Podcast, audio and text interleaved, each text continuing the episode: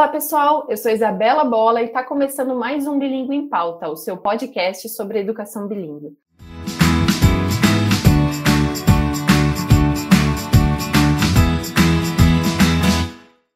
Neste episódio, nós vamos continuar falando sobre as competências da educação básica, mas dessa vez com um olhar um pouco mais prático. A Bia, que estava nos acompanhando no episódio anterior, continua aqui com a gente e hoje a gente vai falar um pouco mais é, sobre como isso acontece na prática. Bia, seja muito bem-vinda e obrigada por estar aqui conosco. Oi, Isa, é um prazer estar de volta. Vamos então continuar essas reflexões aí sobre as competências. Com certeza. Bom, Bia, é, no episódio anterior a gente estava falando um pouco mais né, da teoria, né? Agora é legal contextualizar para os nossos ouvintes como que é, a orientação por competências acontece na prática. Acho que essa é a parte também que todo mundo talvez esteja mais interessado, né? E aí, como que eu levo isso para a sala de aula? Então, tendo em mente que a gente quer que os aprendentes desenvolvam essas competências, a gente vai criar um currículo e depois planos de aula que possibilitem e que oportunizem isso.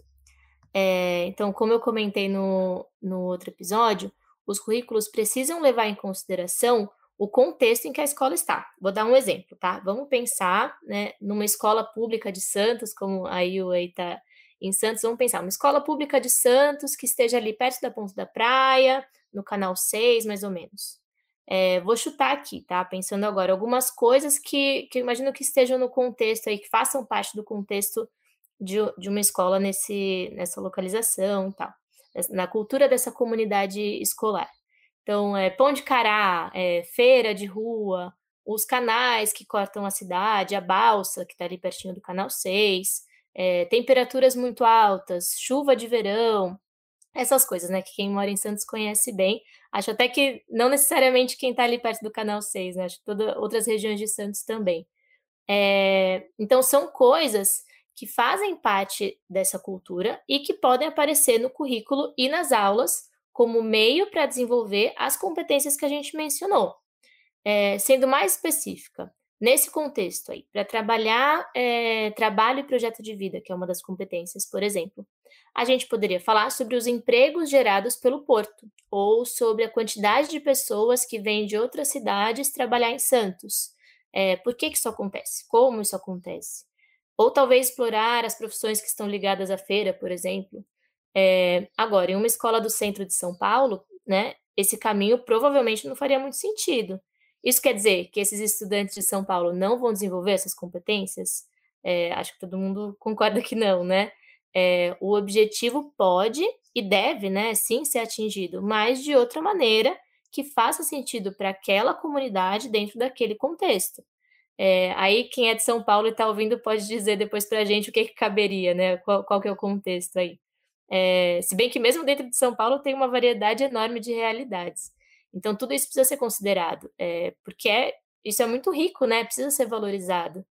É, deu para entender? Ficou confuso com os exemplos ou, deu, ou ficou mais claro, né? Não, ficou tudo muito mais claro, e, e, é bem isso mesmo, né? Essa diversidade é muito grande e ela precisa ser considerada mesmo. E as competências são as mesmas, né, para todos os níveis da educação básica, desde a educação infantil até o ensino médio. Mas ela tem, elas têm uma certa flexibilidade, né, para poder se adaptar às necessidades, é, ao desenvolvimento de cada faixa etária, certo? Isso, Isa. Então, assim como a gente pensa no contexto da comunidade escolar, né, da instituição, a gente precisa também pensar no que cabe dentro de cada faixa etária. Então, a gente vai buscar desenvolver essas competências de maneira que faça sentido para o grupo, para aquela idade. É, voltando ao nosso exemplo ali da escola pública imaginária no canal 6. É, quando eu te dei aqueles exemplos, eu estava pensando numa escola de ensino fundamental anos finais, é, onde caberia um olhar crítico, né, de pensar, poxa, por que será que tanta gente de outras cidades vem para Santos para trabalhar é, e seguir por esse caminho aí, por exemplo, né, essa, esse tipo de reflexão. Agora, vamos pensar numa escola de educação infantil o que, que crianças de, de até seis anos dão conta de entender em relação a trabalho e projeto de vida. É, de repente entender algumas dessas profissões, né? nomear o que, que a pessoa faz, como trabalha, por que, que ela é importante, etc. É, a gente tem que ter sempre em mente com quem, para quem eu estou falando. É, e a partir disso, né? É, e, e partir disso. Então, tem que fazer sentido para essas pessoas.